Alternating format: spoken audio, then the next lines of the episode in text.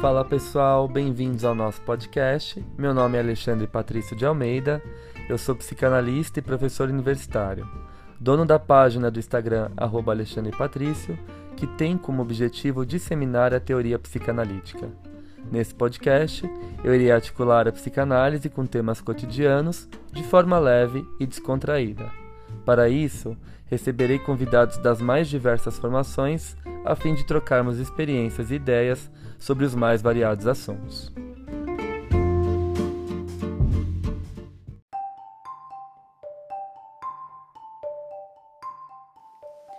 Passando para avisar vocês que esse episódio foi gravado em forma de live na minha página do Insta. Com o intuito de fazer a psicanálise circular ainda mais, decidi compartilhar a gravação aqui no nosso podcast. Espero que gostem!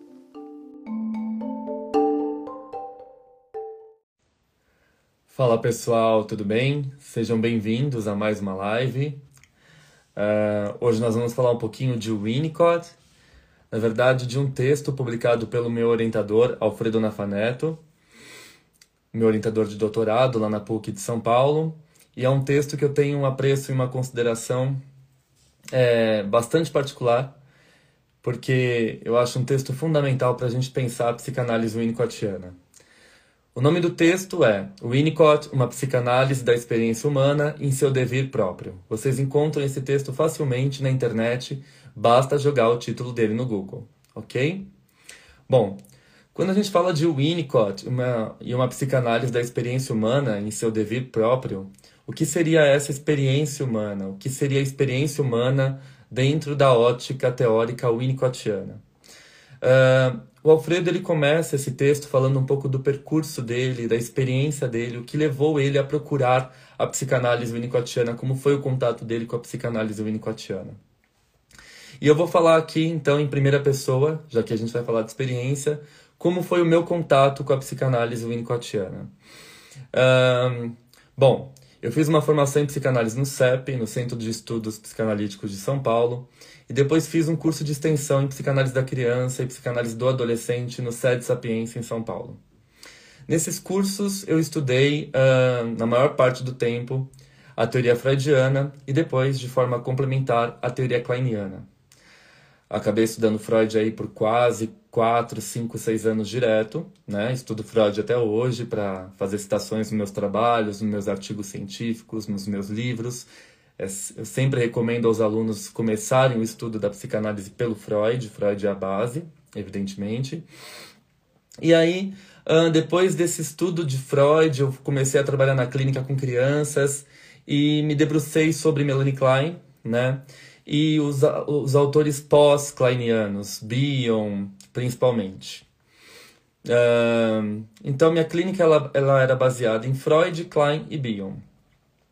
Tanto que eu fiz o meu mestrado na PUC de São Paulo, no programa de estudos pós-graduados em psicologia clínica, começando com a orientação do professor Dr. Luiz Cláudio Figueiredo, Figueiredo e terminando com a orientação do professor Dr. Alfredo Nafaneto.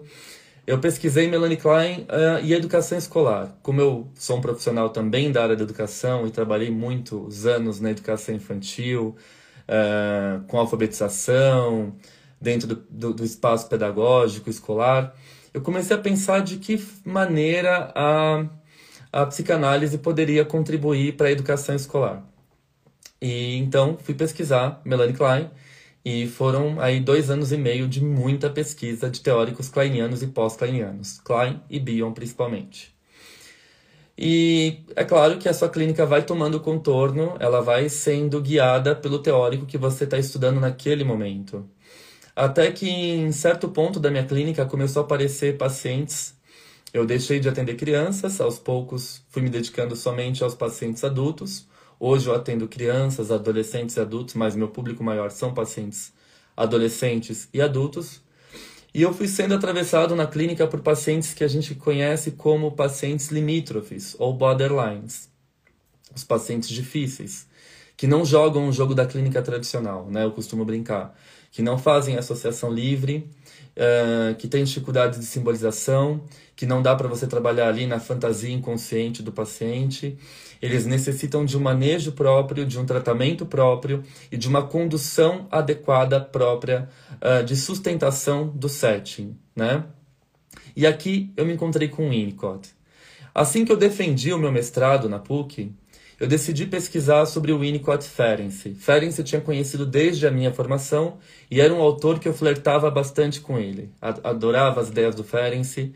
Comecei a ler as obras completas na Martins Fontes quando eu tinha por volta dos meus 21, 22 anos. É, então estudo Ferenczi há muito tempo e já flertava, já queria escrever um artigo sobre Ferenczi. Fiz uma especialização na PUC e a minha monografia, a minha tese final uh, o TCC, né, o trabalho de conclusão dessa especialização, foi sobre a teoria do trauma em Ferenczi. Né, uh, e aí eu já tinha um desejo de trabalhar com Ferenczi, mas o Winnicott eu conhecia muito pouco. E então comecei a estudar o Winnicott no final de 2017, uh, eh, quando eu defendi o meu doutorado em 2018, o meu mestrado, perdão, em 2018, eu já estava estudando Winnicott fazia um ano, né? Com profundidade, não somente os textos mais conhecidos, mas os textos mais complexos, né? Do Winnicott. Então eu decidi me desafiar e fazer um doutorado em Ferenczi e Winnicott. Ferenczi já tinha alguma aproximação e o Winnicott seria um grande desafio. E aí é curioso que enquanto eu começo a estudar o Winnicott, esses pacientes difíceis que eu estava falando para vocês começam a tomar a conta da minha clínica. E eles aparecem agora com muito mais incidência durante o período de pandemia e quarentena, né? Então a gente tem encontrado pacientes um, com eu totalmente fragilizado, com questões aí relacionadas à formação psíquica desse eu, com estruturas de subjetivação totalmente diferentes dos quadros de neurose típicos de, é, detalhados pelo Freud, né? Então, são pacientes que você não pode interpretar, você não vai trazer ali a questão da sexualidade para o primeiro plano. Primeiro você tem que trabalhar a construção de um eu, a formação de um eu em primeira pessoa, para depois trabalhar com a sexualidade. Lembrando que na teoria winnicottiana essa sexualidade tem que ser construída de dentro para fora. Então, ao mesmo tempo que eu estudava o Winnicott para escrever a minha tese de doutorado, eu estava ali lidando com pacientes difíceis na clínica que necessitavam um, um outro aporte teórico da minha parte, né? Klein, Freud, Bion, Lacan uh, não sustentavam mais o manejo desses pacientes. Eram pacientes que fugiam desse enquadre tradicional da clínica. Necessitavam de um manejo mais empático, como diz o Daniel Cooperman, né? de, uma, de uma técnica e de uma ética do cuidado. É, e essa ética do cuidado ela aparece com Sandor Ferenczi e acaba sendo ampliada por Winnicott, apesar do Winnicott não citar o Ferenczi. É. Uh, bom, então, o que, que a gente quer dizer com essa psicanálise uh, da experiência humana em seu devir próprio? O que seria essa experiência? Eu começo aqui relatando a minha experiência e o momento em que eu me aproximo da obra winnicottiana para poder então mergulhar na teoria winnicottiana com vocês, né? Uh, então, eu lembro de um paciente que falava para mim o tempo todo que a vida dele não fazia sentido, é como se fosse uma vida vazia. Ele não sentia amor pelas pessoas, uh, ao mesmo tempo ele também não se sentia amado ele funcionava de forma mecânica no, no seu trabalho, respondendo às questões, às demandas profissionais, e era um excelente profissional, reconhecido, renomado, mas aí chegava em casa e sentia um vazio enorme, né? É como, na linguagem winnicottiana, é como se a psique não estivesse alocada no soma. Vamos lembrar que a gente tem uma integração, um processo de integração psique-soma, uh, que deve ser feito pelo, pelo ambiente facilitador, pela sustentação do ambiente. Então, ele funcionava muito bem no campo profissional, mas no campo pessoal ele não sentia as emoções. Sequer ele lembrava das suas lembranças, das suas memórias infantis. Ele não conseguia acessar essas memórias. E, e aí a gente foi trabalhando algumas questões na análise e ele falou que o grande desejo uh, da, da mãe dele desde o início não era ter sido mãe. Ela queria ter curtido a vida, aproveitado a vida com o marido, viajado. E o filho foi um acidente, né? O filho foi um acidente, de repente ela se vê ali obrigada a cuidar. É claro, ele, ele acaba passando muito mais tempo com babás e com a avó e com cuidadores do que com a própria mãe, né? Então ele sente, ele se sente um intruso naquela família. Ao mesmo tempo que a sua existência não é validada pelo amor, pelo afeto do ambiente, né? É, o olhar da mãe que ele precisava, né? Aí eu lembro daquele texto lindo do Winnicott, o olhar da mãe como função do espelho, né? É, que vai dar contorno e forma ao, ao, ao, à integridade, à unidade psicossomática do bebê, né? Isso não aconteceu. Então a existência dele não foi validada, né? Então é como se ele tivesse que ter a, amadurecido, ele precisou amadurecer muito rápido para lidar com essa falta de afeto, de desejo, de amor do ambiente, de acolhimento, né? Por isso que ele era um excelente profissional e não conseguia acessar as próprias emoções, não se sentia capaz de amar os outros e também ao mesmo tempo não se sentia amado. Ele falava: parece que eu vivo uma vida uh, de um enredo, né? De um de uma novela que não foi escrita para mim. É, eu me sinto deslocado. Eu acho que eu tô ali somente como coadjuvante, não como um ator principal. E durante todo o tratamento psicanalítico, eu tive um cuidado é, de não negligenciar essa, é, essa clínica, né? de não deixar ele sozinho, de não desmarcar a sessão, de não atrasar. Muito pelo contrário, tinham sessões que ele estendia o tempo, ele precisava de um tempo maior para poder ser ouvido para poder chorar, tinha momentos de silêncio e esses momentos de silêncio não podiam ser interrompidos, né? Tinham que ser respeitados e sustentados pelo, pelo analista, o que é muito difícil. Eu sempre ouço essa queixa dos meus alunos de supervisão que falam, professor, quando o paciente fica em silêncio para mim é uma tortura. Mas aí vamos lembrar também daquele texto do Winnicott, Comunicação e Não Comunicação, que todos nós temos uma parte não comunicável que precisa ser preservada para o bem da nossa saúde mental. É aquele núcleo secreto que a gente preserva, as sete chaves, e a gente não sai aí abrindo para todo mundo. E a gente se conecta com esse núcleo secreto quando a gente está em silêncio, quando a gente está num lugar em contato com a natureza, ou numa aula de yoga, né? É onde eu me encontro com essa minha parte secreta. Eu adoro yoga, por exemplo. E eu preciso da yoga para poder me conectar comigo mesmo, além da minha análise pessoal, obviamente mas eu, eu, eu sinto que eu tenho contato com essa minha parte não comunicável, essa minha parte secreta quando eu estou ali meditando, fazendo os exercícios, uh, relaxando, ouvindo o som, a voz da professora. É como se fosse para mim um momento uh, em que eu consigo estar em contato direto com a minha verdadeira essência, com essa parte não comunicável que eu guardo as sete chaves e precisa ser respeitada. Bom, voltando a esse meu paciente, ele ficava em silêncio por um período bastante significativo da sua sessão e depois ele começava a falar e quando ele falava, falava do trabalho, muito raramente trazia questões da infância porque de fato ele não se lembrava. Até que, uh, depois de um tempo de sustentação, ele falou para mim, ele confessou, falou assim: Olha, eu nunca fui um bebê desejado, minha mãe não queria ter ficado grávida, foi um acidente e aí ela se sentiu na obrigação de cuidar de mim.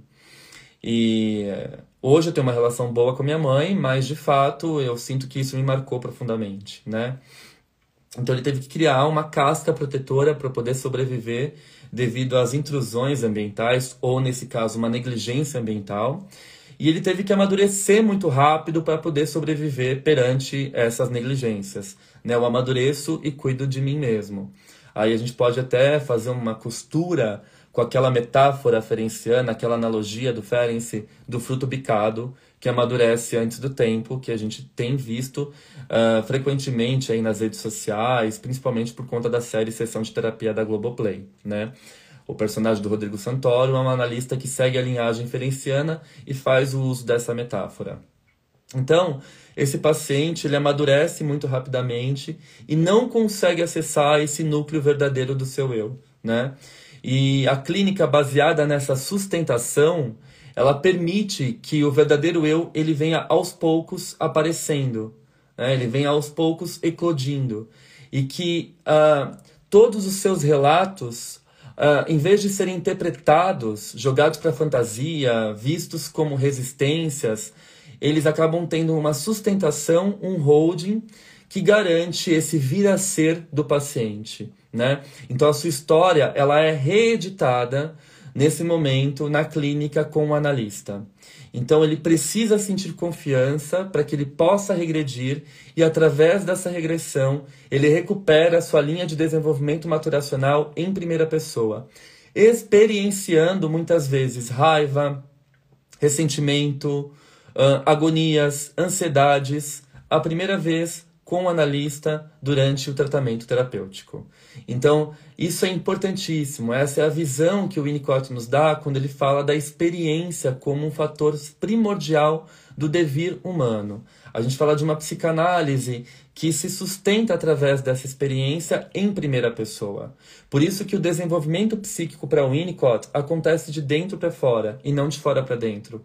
Um analista que faz interpretações que fica fazendo colocações, enfim, ou não suporta o silêncio, essa parte não comunicável do paciente, pode muitas vezes violar a essência desse verdadeiro self que está ali quase vindo, quase nascendo, e de repente, quando você faz uma interpretação que o paciente não está preparado para digerir, ele volta para um estágio regressivo, né? ele se prende, ele se protege e ele coloca para fora de novo essa casca protetora que é o falso self, muitas vezes cindido patológico, né?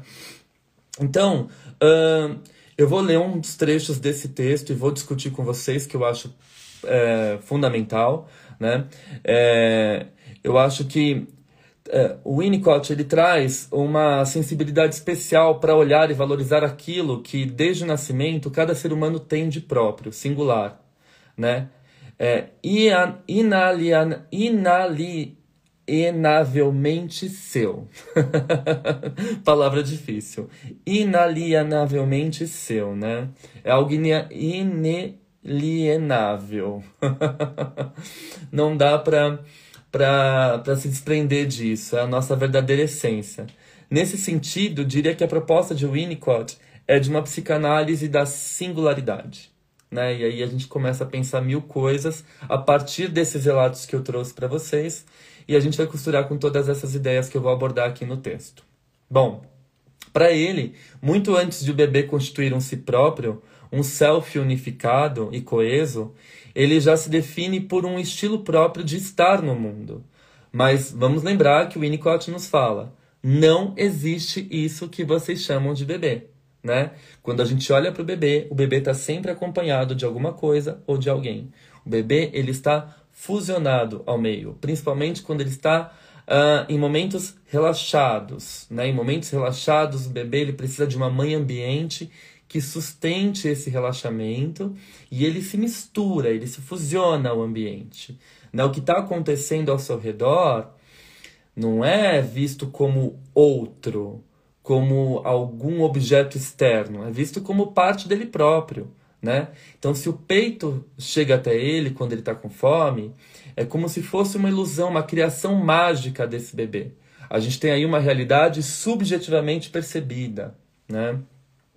A criança, quando ela brinca, por exemplo, ela cria um mundo aí de fantasia dela própria, ela está entrando numa, numa realidade subjetivamente percebida.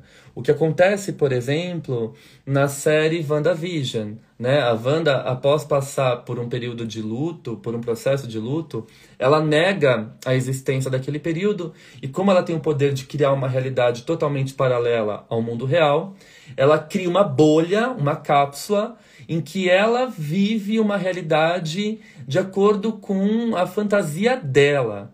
Então ela nega a perda da pessoa que ela ama, né? o Vision.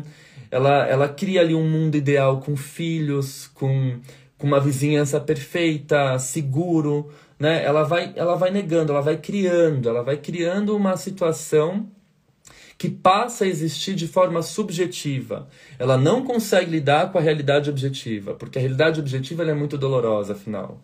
Então a mãe, do mesmo jeito que ela ilude o bebê, nesse período de onipotência que o bebê acha que criou tudo, ela também precisa desiludir.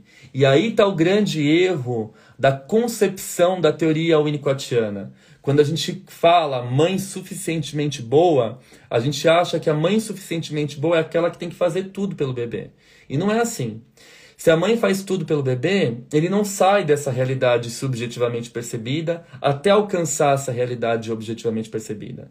Ele continua misturado ao ambiente, ele continua fusionado ao ambiente e ele continua nesse estado de onipotência mágica que ele acha que tudo que ele cria é verdade. São pessoas que não conseguem partir para a vida cotidiana. Elas ficam o tempo todo devaneando, fantasiando. Ah, se eu fizer isso vai ser muito bom, se eu fizer aquilo eu vou conseguir tal oportunidade, se eu fizer tal coisa eu vou ser promovido, se eu estudar isso eu vou fazer tal coisa.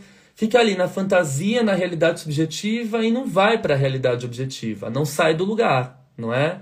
Uh, então o analista também precisa apresentar esse mundo externo para esse paciente bebê em pequenas doses, já que a mãe não foi capaz de fazer isso, ou já que o mundo apresentou esse mundo externo, né? Se a realidade, o ambiente apresentou esse mundo externo muito rapidamente, ao ponto do bebê não conseguir digerir essa realidade, ele se encapsula num falso self cindido patológico. E esse falso self, ele não funciona. Por isso essa sensação de vazio né? Eu não tenho amigos, eu não tenho vínculos, a vida não faz sentido, não vejo cor na vida. Eu preciso me preencher de mil coisas, de mil afazeres.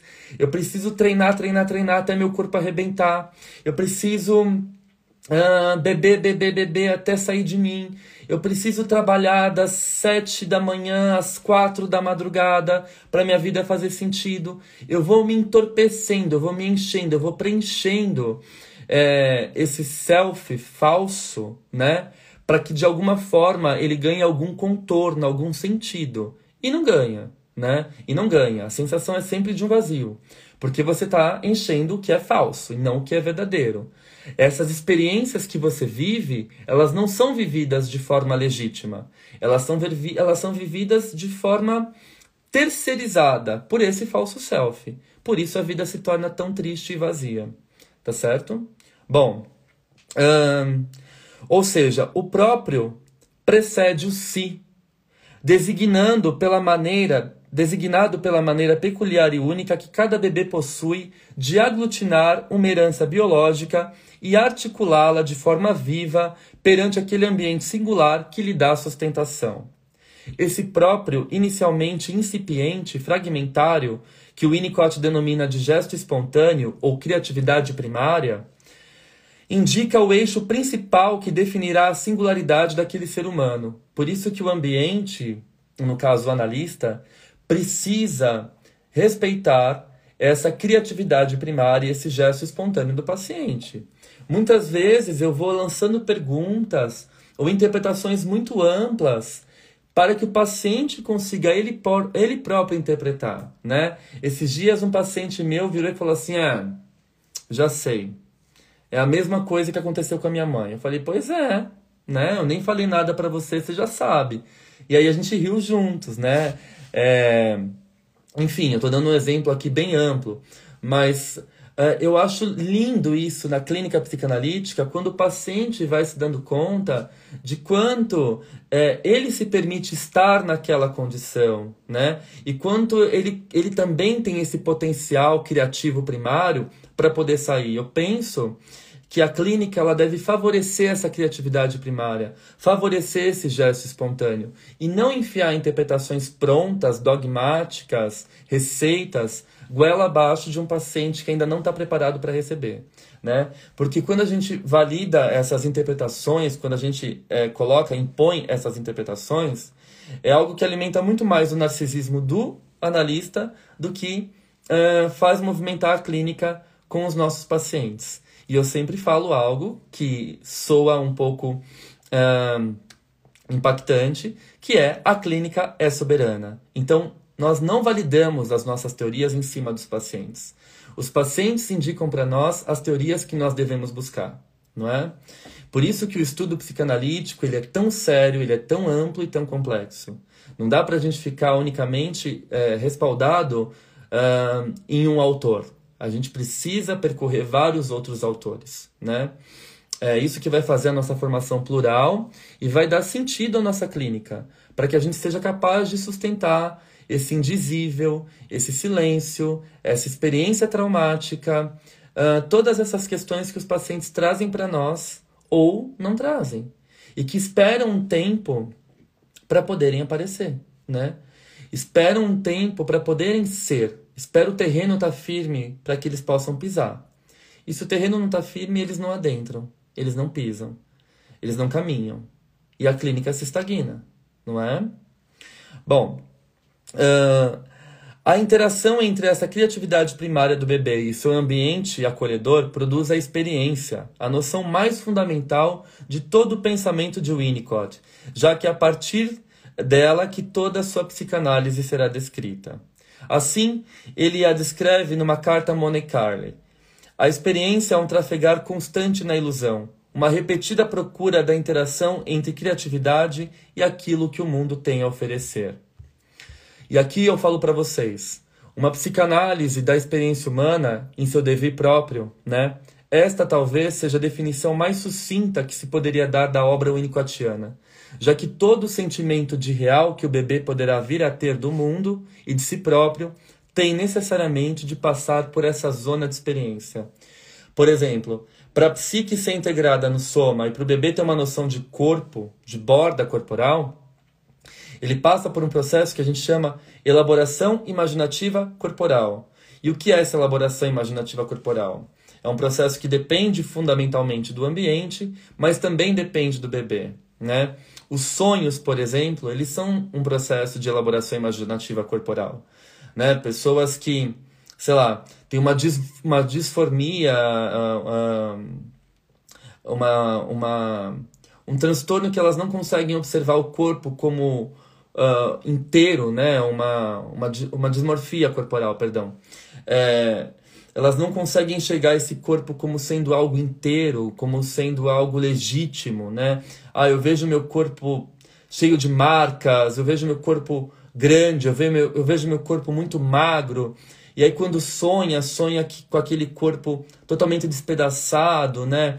Uh, e, então esse sonho ele representa uma forma de tentativa de elaboração imaginativa corporal que é feita desde pequenininho, quando o bebê está lá e a mãe tá lá beijando a barriga do bebê, segurando o pezinho do bebê, né, dando um cheiro ali no bebê, fazendo graça, né? Esse bebê ele vai tendo contorno do corpo e essas sensações recebidas externamente, elas vão sendo elaboradas imaginativamente por um mecanismo interno até que o corpo ele vai ganhando forma, né? Então, quando existem esses transtornos de desconstrução da imagem corporal, né? Muitas vezes houve uma falha aí, nesses primórdios, na elaboração imaginativa corporal. Né? Os pacientes psicóticos, por exemplo, eles têm muito essa ilusão de que o corpo está se despedaçando, ou que tem coisas injetadas dentro do corpo deles, né? Eu sinto que tem algo estranho dentro do meu corpo, eu sinto que meu corpo está em pedaços, eu sinto que eu preciso me cortar para sentir o meu corpo inteiro, eu sinto que eu preciso uh, colocar minha mão no fogo para sentir que a mão faz parte do meu corpo. A gente vê pacientes em surtos psicóticos que uh, fazem essa, esses atos de violência contra o próprio corpo. Né? E isso é, é muito justificável pela via da teoria winnicottiana. Uh, isso amplia a nossa compreensão clínica, não é? Bom, é por essa razão, penso eu, nenhuma outra, que a experiência constitui o ponto de vista central em torno do qual toda a teoria e prática winnicottiana gravitam. Né? Então, uh, antes dele, nenhum outro psicanalista havia assumido esse ângulo de visão de forma tão radical, e isso produz, obviamente, consequências também radicais. Por exemplo, a famosa querela entre winnicottianos e freudianos sobre a existência ou não da sexualidade desde o início da vida. Para alguém que assume a experiência como ponto de passagem necessário à constituição de qualquer realidade psíquica, não tem sentido falar em sexualidade como uma entidade própria, não é? Então a, a sexualidade ela tem que ser experienciada para fazer parte de um self verdadeiro, de um self real. Se ela for colocada de fora para dentro, é uma sexualidade falsa. Em que sentido uma sexualidade falsa? Hum, o indivíduo não sabe o que ele deseja, não, não tem aí sequer sexualidade, não sabe. Tem dúvidas a respeito da sua orientação sexual, a respeito uh, das suas preferências por gênero, acerca do seu próprio gênero também. Então, existe aí toda uma confusão que pode acontecer, né? Caso essa sexualidade ela seja introjetada de fora para dentro, né? É, então, para o Winnicott, não faz sentido nenhum falar ah, o bebê mama o, o peito da mãe, ele está satisfazendo a sua sexualidade oral. Ele não acredita nisso.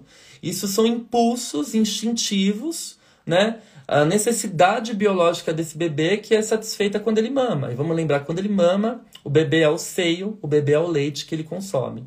Ele se fusiona ao ambiente. Ele cria esse ambiente magicamente, né? Como eu disse, isso faz parte de uma realidade subjetivamente percebida. Então, se o bebê é um pedaço de carne, né? Se o bebê não existe, ele só existe quando fusionado ao ambiente, tudo que a mãe faz faz parte desse bebê. Então, uma mãe que uh, não tem paciência com esse bebê, não se faz tão presente. Eu não estou falando aqui de uma mãe perfeita, muito pelo contrário. A maternidade não pode nem deve ser idealizada, né? A mãe pode, deve sim perder a paciência com o bebê. Até um limite que o bebê tolere também, né? Porque o bebê também tem o seu tempo de tolerância. Então, sei lá, eu tô estressada, vou lá fazer almoço, deixo esse bebê chorando no carrinho. Mas depois eu venho, pego esse bebê, canto, coloco ele no colo, brinco com ele. Foi um período de tolerância para o bebê. O psiquismo do bebê, ele não desintegrou, ele tolera essa ausência. E isso é interessante da gente pensar. A mãe pode e deve falhar. Nós não precisamos romantizar a maternidade para conceber uma ideia de mãe suficientemente boa. Isso vai totalmente na contramão do que o Winnicott diz, né? A Winnicott romantiza demais a maternidade. Não. Isso é uma... O Winnicott pensa no mundo cor-de-rosa. Não. Quem fala essas coisas, de fato, não estudou a obra do Winnicott, que, por sinal, é extremamente ampla e complexa tanto quanto Freud, Klein, Lacan, Bion e todos os autores da psicanálise. É isso que eu falo. Ah, estudei um livro do Winnicott, O Bebê e Suas Mães, e já sei bastante de Winnicott para minha clínica. Você não sabe nem 1% de Winnicott para sua clínica.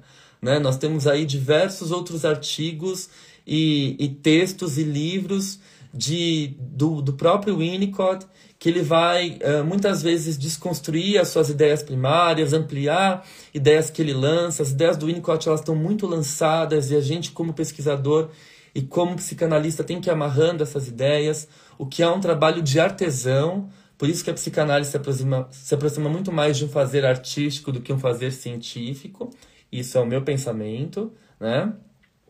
Uh, mas é, é isso que eu quero que vocês entendam. Para o Winnicott, não tem essas, essas pulsões sexuais. Ele sequer acredita na dualidade pulsional, ele não trabalha com isso. O Winnicott não trabalha com o conceito de pulsão de morte. Para ele, esse conceito não tem validade. Ele deixa muito claro, ele escreve em um de seus textos: o maior erro, a meu ver, de Freud e Klein foi o conceito de pulsão de morte. Não vejo utilidade alguma desse conceito. Vale lembrar que Ferenc, apesar de ter um texto chamado A Criança Mal Acolhida e Sua Pulsão de Morte, também não botava fé nesse conceito, que por sinal é um conceito bastante especulativo do Freud, e o próprio Freud tem receio de apresentar esse conceito no texto de 1920 chamado Além do Princípio do Prazer. Né, o Freud, ele quando vai apresentar o conceito de pulsão de morte, ele diz: "O que eu vou dizer agora é algo extremamente especulativo. Né? E vamos lembrar que o Winnicott era um autor da experiência, da natureza humana. Ele era pediatra, médico, atendia mães, bebês, várias mães, bebês por dia, e a partir disso ele foi tecendo a sua teoria, ele foi construindo a sua teoria. Então, é, essa experiência do Winnicott como pediatra enriqueceu muito o seu arcabouço teórico. Por isso que a gente fala de uma, de uma teoria baseada na experiência, né? Na. Eu sou um pesquisador da natureza humana, ele, ele vai dizer. Essa ideia de pulsão de aparelho psíquico não me convence muito. E o próprio Freud também tinha muito receio quando ele lança essa ideia de pulsão de morte, porque é algo extremamente especulativo, né? O Winnicott vai dizer, quando o bebê chacoalha os, os, os bracinhos, os pezinhos, quando ele tem as descargas dos impulsos agressivos destrutivos, isso não significa que seja um desejo de retorno ao inorgânico ou um ataque destrutivo à mãe. Isso não significa, como a Melanie Klein vai pensar, né? É, principalmente quando ela reafirma toda essa ideia de pulsão de morte, de instinto de morte para a escola inglesa, no texto Inveja e Gratidão de 1957, que ela vai falar que o bebê nasce com uma inveja inata. Mas aí é uma outra ideia que a Klein vai fundamentar muito bem e que vale a pena sim a gente pensar na clínica. Do mesmo modo que a ideia de, de pulsão de morte do Freud é muito válida para a gente compreender algumas patologias. O que eu estou querendo dizer aqui, e o que é importante, é que o Winnicott não trabalhava com essa dualidade pulsional. Assim como Ferenc também achava um grande desperdício esse conceito do Freud de pulsão de morte. Tem os escritos dele que não foram publicados, que apareceram depois que ele faleceu e foram organizados pela Judith Dupont. Uh, nesses escritos, o Ferenc diz: Não vejo funcionalidade alguma no conceito de pulsão de morte. Né? Então, talvez ele só não tenha publicado isso porque ele tinha um respeito enorme pelo Freud. E a gente sabe que a psicanálise tem um grande problema político e dogmático. Quando você vai contra as ideias de um determinado pensador, você é excluído. Foi o que aconteceu com Winnicott né, que teve que ficar no middle group da sociedade. Não foi nem kleiniano nem ana-freudiano. Ficou ali no middle group com Balint e com outros autores. Uh, e foi a mesma coisa que aconteceu com Lacan quando ele propõe a, a noção de tempo lógico na análise. Né? A IPA expulsa ele. Então, essas questões políticas também precisam ser revistas, porque se a psicanálise quer entrar, uh, ela briga tanto para ser uma ciência, toda ciência ela merece ser revista, dialogada, uh, problematizada, questionada. Né? Uma ciência não é algo imutável, permanente, ainda mais uma ciência que se atreve a pesquisar o psiquismo humano. Então, uh, psicanalistas que se baseiam muito mais em dogmas do que em construções é, é uma atitude, no mínimo, uh, desconfiável. Tá? Bom, voltando para o Winnicott. Então, o Winnicott não trabalha com esse conceito de dualidade pulsional, para ele não existe sequer pulsão de morte, e a sexualidade inferida pelo observador externo, ao ver o bebê sugar o dedo na ausência da mãe, não tem valor para Winnicott. É uma pura especulação teórica, se o bebê não a experienciar enquanto tal. Falando das forças do id, o Winnicott comenta. E aí eu vou fazer uma situação dele de 1960. Abre citação. Inicialmente, as forças do id são externas ao bebê. Na saúde, o id é agregado a serviço do ego e o ego torna-se senhor dele, de tal forma que as satisfações do id vêm fortalecer o ego. Isso, entretanto, é uma conquista do desenvolvimento saudável. E na infância, há muitas variantes que dependem do relativo fracasso nessa conquista. Na doença saúde da infância, conquistas dessa espécie são minimamente atingidas ou podem ser obtidas e perdidas. Na psicose infantil ou esquizofrenia, o id permanece relativo ou totalmente externo ao ego, e as satisfações do id permanecem físicas, tendo como efeito ameaçador a estrutura egóica até que defesas de qualidade psicótica sejam organizadas. Então o id é algo externo ao bebê. Ele começa a ser incorporado no ego do bebê até que aí vai surgir o conflito pulsional, aí o conflito de entidades entre o id e o ego. Mas todas essas experiências instintivas promovidas pelo id precisam ser experienciadas para o bebê para ganharem algum sentido. Ou seja, precisam ser integradas no eu precoce, incipiente desse bebê. E como que elas são integradas? Através dos cuidados ambientais, ok? Bom, de forma análoga, no indivíduo de falso self, o id também não foi apropriado pelo ego. Entendem? Uh, então, por exemplo, eu, eu tenho um paciente falso self, sentido patológico, que ele fala que para se sentir vivo, ele tem que passar por situações de adrenalina. Então, ele transa com várias pessoas uh, sem proteção, porque ele arrisca a vida dele. E isso faz com que ele se sinta vivo, né?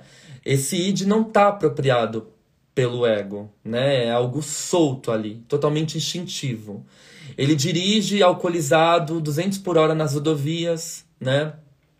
Ele faz uso de drogas com frequência, lícitas e ilícitas, né? É, e, e, se põe em risco o tempo todo, porque esse id ele não foi uh, experienciado, apropriado pelo ego do bebê. Então, nesses pacientes falso self, o id ele fica deslocado. Né? Muita gente me pergunta como que o Winnicott compreende o id e o ego. Tá aqui a resposta, né? Uh, em outros textos ele vai se aprofundar ainda mais. Bom, no texto a capacidade de estar só, a capacidade de ficar só, eu prefiro essa tradução, é, de, de 58, ele também retoma esse assunto, o que é bastante interessante, por sinal. Uh, na medida em que as pulsões eróticas não chegam a ser registradas, enquanto tais, pelo self verdadeiro. Portanto, não podem constituir uma experiência. Elas permanecem no nível do falso self como sensações ou atos, ora reduzidos a uma dimensão puramente física, destituída de qualquer sentido emocional, ora capturados por mecanismos mais primários e básicos na história do desenvolvimento infantil. Portanto, o que se poderia chamar aí de sexualidade, de fato não é, no sentido real do termo. Considere, por exemplo, uma paciente é, que tem esse costume, por exemplo, de transar com várias pessoas para se sentir inteira, né? Ou desse paciente que coloca a vida em risco, que bebe e dirige a 300 km por hora, né? É, numa rodovia super perigosa. É, ele precisa disso porque senão ele fala: se eu não fizer isso, é como se meu corpo se dissolvesse no nada. É como se meu eu não tivesse valor. É como se. Ah, a minha vida não fizesse sentido. Para eu me sentir inteiro, eu preciso beber e dirigir a 200 km por hora. Eu preciso andar de bicicleta, num, descer uma rampa super perigosa, sabendo que eu posso me machucar, que eu posso me quebrar, né? Arriscando a minha vida. Essas experiências validam a minha existência. E na verdade não validam, porque elas não são experienciadas, elas estão deslocadas do ego, entendem? E vocês conseguem perceber o quanto isso é complexo? Hum? Do mesmo modo, uh, ah, só voltando, né? Ou seja, quando esses pacientes se sentem ameaçados cair num grande vazio, eles usam dessa forma de contato corporal, né? De violência com o corpo, de, de risco à vida, né? Para recompor a sua presença no mundo, buscando contato sexual ou contato com adrenalina ou contato com perigo, como uma forma de holding e handling. Qualquer insistência psicanalítica em interpretar esses atos como busca de prazer pode significar esticar o sentido desse conceito até um ponto em que ele já não significa mais nada. Entendem? Então, é muito mais você dar espaço e, e oportunidade para esse paciente poder integrar esses impulsos ao próprio eu, podendo aí, quem sabe, fazer uma integração psique-soma, através de um processo regressivo, ele recupera aquelas partes do eu que ficaram ali perdidas por conta das ausências ambientais. Né? E o que, que é o paciente regredir na clínica? É o paciente se tornar totalmente dependente do analista. É o paciente que te liga à noite e fala: Olha, estou perdido, preciso da sua orientação, e você tem que atender. São pacientes que demandam um outro tipo de manejo, porque eles trazem necessidades e não demandas de desejo. Um paciente que traz demanda de, de desejo é um paciente que tem um núcleo predominantemente neurótico. Um paciente que traz necessidade é um paciente que beira aí a psicose, né? Um paciente muito mais limítrofe, borderline, não integrado, que traz essa demanda de necessidade, já que essas necessidades primárias não foram atendidas quando criança. Por isso que ele precisa regredir. E por isso que a regressão na clínica winnicottiana faz todo sentido, né? Bom, Uh, essas são algumas das consequências radicais no plano teórico, teórico da centralidade que ocupa a noção de experiência na psicanálise de Winnicott. Mas já ouvi psicanalistas freudianos negarem-lhe a condição de psicanalista em função dessas querelas. É preciso entender, entretanto, que cada produção teórica, e aqui eu vou, eu vou fazer um, um parênteses, eu vou até salientar essa afirmação é, desse texto, porque eu acho isso belíssimo. Eu acho que isso até pode virar um, um um imã de geladeira, né, para inspirar a gente no nosso fazer psicanalítico que é impossível, Freud já dizia, existem três coisas impossíveis: educar, governar e psicanalizar.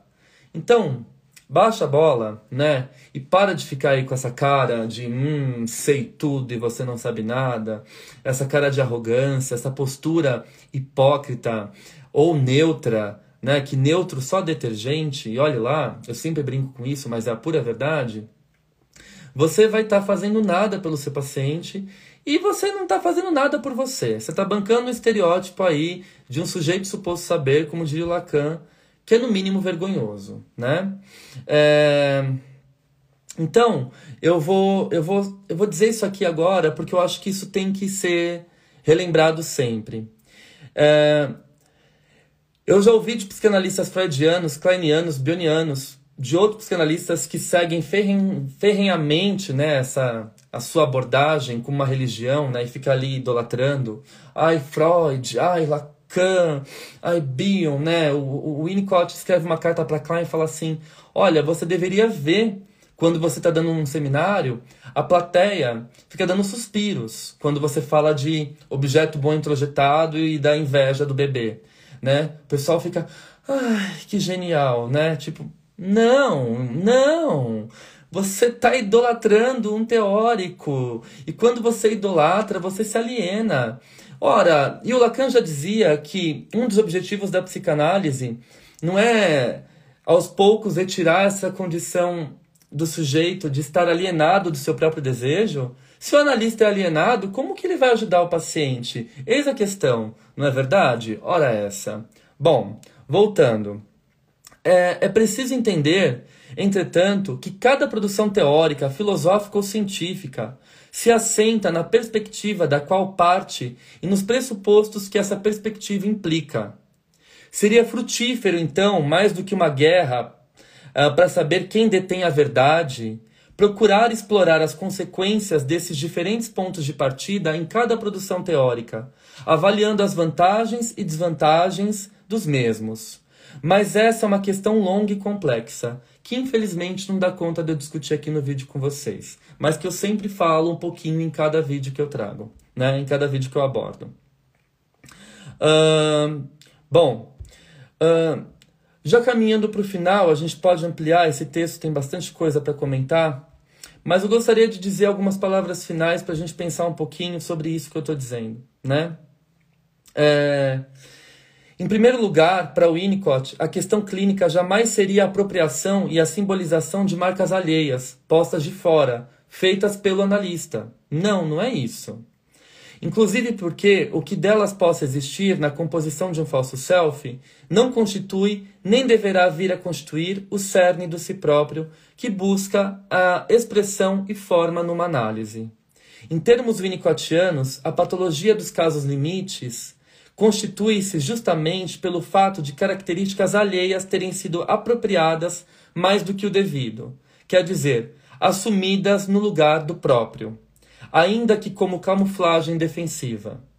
Isso não teria acontecido se o ambiente tivesse sido continente e responsivo à criatividade original do bebê, num nível suficientemente bom, ou, noutros termos, se a mãe tivesse tido uma saúde mental suficientemente boa para os cuidados do pequeno bebê. Para o Winnicott, o que define essas marcas do outro, desde sempre, é o caráter alheio, não próprio, que, ao incidir de forma intrusiva na constituição psíquica do bebê, além de um certo limite, rompe a continuidade de ser desse bebê e produz como reação a ocultação do que é genuinamente próprio, pela produção de um falso self cindido patológico. E aí aparecem esses pacientes que a gente fala que trazem adoecimentos muito mais de ordem narcísica do que edípica, de pacientes que tiveram ali na construção do seu eu falhas extremamente graves e sentem como se estivessem vivendo uma vida vazia, repleta de tédio, apatia, sem sentido, sem conexão com o mundo, sem valor, né? Que são as queixas que a gente vê e observa com muita frequência na clínica. a sua proposta analítica é, pois, condizente com essa forma de compreensão. Através de uma relação terapêutica de suporte, capaz de abrir uh, espaço a regressões, a regressões sucessivas do paciente, tornar paulatinamente desnecessária a função defensiva do falso self, para que o self verdadeiro, a singularidade do analisando, possa emergir e ir tomando forma, né? Eu lembro de um paciente que falou assim para mim: na hora que ele abriu a porta do consultório e eu fui atender, eu percebi que ele tinha questões relacionadas à sua homossexualidade. Mas eu não ia falar isso antes dele, né? E aí as sessões foram passando, foram passando. A gente teve aí quase seis meses de sessão e ele falou assim: Ale, eu fiz dez anos de análise com outro analista. Ele lembrava muito meu pai, ele era um senhor, e eu nunca tive coragem de falar para ele que eu era gay. E eu tô te contando isso hoje, né? E aí ele começou a contar todas as problemáticas da vida dele que envolviam a sua a orientação sexual, né? Então, o quanto isso era precioso para ele, mas estava esperando a, a hora certa para vir a ser, né? Então, o que ele fez em 10 anos de análise com outro analista? Ficou alisando o falso self? Né? Esse analista, talvez tão intrusivo, tão interpretativo, que lembrava até o pai do, do próprio paciente, não deu um espaço para esse eu verdadeiro aparecer? Então, como essa análise caminhou, não é mesmo?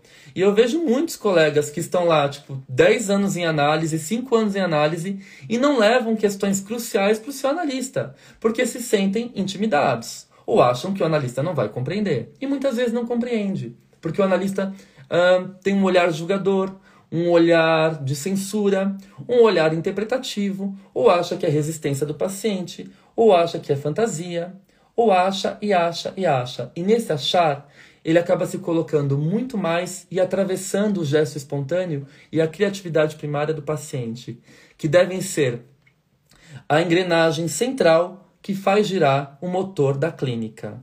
Isso é essencial e é isso que nós temos que respeitar. Esse tempo, esse espaço para o paciente vir a ser.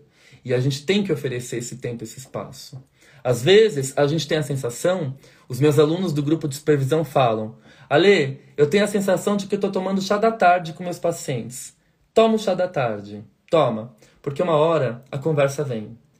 E nada melhor do que uma conversa tão gostosa vinda a partir de um chá da tarde, uma conversa legítima, que eu possa ser eu mesmo, que eu possa uh, me despir das minhas proteções, jogar fora essa casca, quebrar esse ovo e mostrar o que está ali de verdadeiro, né? E isso exige um trabalho de muita paciência, de muita contenção e de muita sabedoria e equilíbrio do analista. Sem essa sede, sem essa ansiedade, sem essa vontade de querer fazer algo pelo paciente. E nesse querer fazer algo, você atropela o processo analítico, colocando partes suas, injetando partes suas no que o outro traz de mais precioso. Hum? Bom, esse é um processo eminentemente experiencial, no qual a questão primeiro não é ligar nada, nem simbolizar nada, pelo menos por princípio. Depois que o paciente estiver integrado, aí a gente trabalha com simbolização, com ligações, com construções, com interpretações. Trata-se, volto a repetir, de fazer passar pela área da experiência, portanto da criatividade originária, acontecimentos fundamentais ao processo de amadurecimento, que dela ficaram cindidos pelas falhas ambientais. Então, através disso, possibilitar que o self verdadeiro possa, no seu tempo e na sua forma próprios, vir a registrar esses acontecimentos e deles se apropriar paulatinamente. Sem dúvida, novos processos de simbolização tenderão a ocorrer como consequência da experiência, que se processa em grande parte no espaço potencial ao retomar situações traumáticas que ficaram congeladas, né? É, tende a promover a rememoração das mesmas e a emergência dos afetos que são aí gerados, fazendo grande parte disso tudo passar pela linguagem. E aí eu consigo trazer para o dizível aquilo que está indizível. Ou seja, a simbolização vai ser uma consequência e não uma finalidade. De novo, vou repetir essa frase. A simbolização, nesses casos de pacientes difíceis, deve ser uma consequência e não uma finalidade. Isso é importante sublinhar porque, para o Winnicott, processos de simbolização que não passem pela área de experiência, numa análise, são vistos não só como antiterapêuticos, mas também como patogênicos. Uh, Winnicott dava. O Winnicott, mesmo quando cuidava de pacientes normais neuróticos, dava uma importância muito grande à sustentação do processo analítico, dando tempo para que o paciente pudesse, no seu tempo próprio, ir elaborando os impasses e abrindo caminho ao devir e evitando qualquer processo interpretante de decodificação simbólica realizado sem qualquer sustentação necessária. E aqui nós vamos tomar como exemplo um grande caso clínico do Winnicott, já caminhando para o encerramento. Uh, tomamos como exemplo, então, o tratamento da pequena Pigon, né, o Winnicott 1977 em que o holding estava sempre em primeiro lugar, ao longo do brincar, só dando lugar a alguma interpretação aqui e acolá, em momentos que funcionasse como explicitação de algo que a menina já estivesse ela mesma formulando no seu tempo próprio. O caso Pigo é um caso brilhante, está nesse livro que está esgotado, né? The Piggle, relato do tratamento psicanalítico de uma menina é um caso interessante porque o Winnicott atende a Piggle esporadicamente, né? Ela começa bem pequenininha, por volta dos dois anos e meio, e eu acho que fica até os sete anos, oito anos, não lembro direito. Mas ela vê o Winnicott às vezes a cada três meses, uma vez por ano. São tratamentos esporádicos, né? São encontros esporádicos. O que rompe totalmente aquele enquadre padrão da análise de cinco vezes por semana, 50 minutos por sessão, né? Então, é, é, é lindíssimo de acompanhar o manejo e a interpretação do Winnicott uh, nesse relato da Piggle, né? Uh, o tratamento da pequena Piggle em que o holding estava sempre em primeiro lugar, não é? Aí o Winnicott assumiu o tempo todo uma função de suporte, o que implicava muitas vezes encarnar ele próprio no jogo partes projetadas e não assumidas pela menina e permanecer nelas, sem forçar qualquer interpretação introjetiva, sem forçar nada da cabeça dele, né? Ele sempre tinha muito cuidado. E aí, nas notas que ele faz no livro, é, essas notas são muito interessantes. Eu acho que aqui eu me apressei. Eu acho que aqui eu interpretei algo que não era isso, porque ela discordou. E é importante que ela discorde, não é?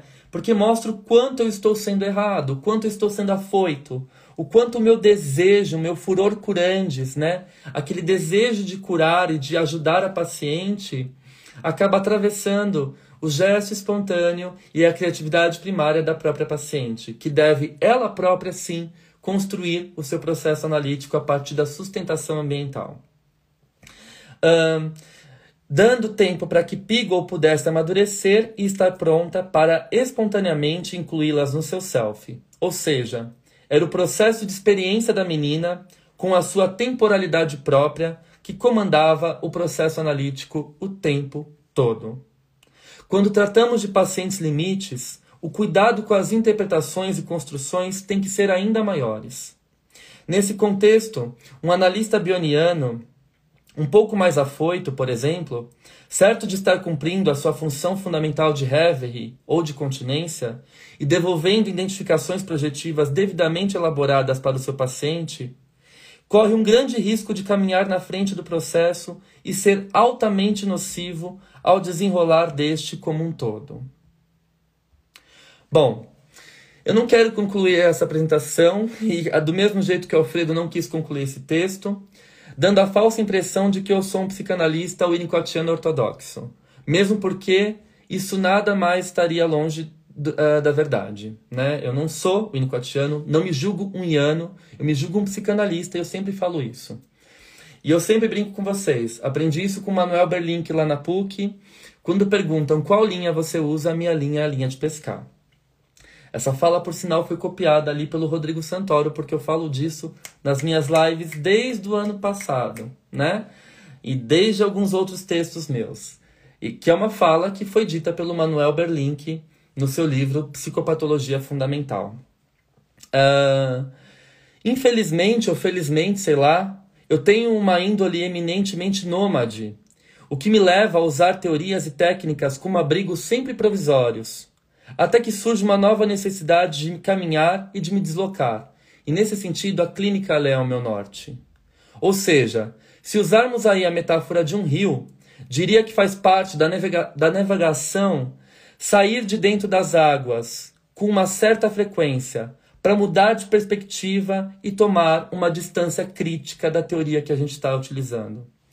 Como afirma Pontalis, eu não recuso as teorias, eu prefiro navegar nas suas margens. Essa é uma afirmação do, do Pontalis de 2002. No entanto, acho importante estabelecer distinções rigorosas, como a que tentei realizar durante toda essa minha fala e durante esse texto que eu li do Alfredo, né? pois penso que elas são fundamentais sempre que se necessite escolher direções a seguir no âmbito da clínica. É preciso saber para onde se caminha e as possíveis consequências desse caminhar, pelo menos para dar alguma segurança aos nossos pacientes, ainda que essa segurança seja sempre precária numa profissão em que está sempre a se andar sobre ovos. Bom, uh,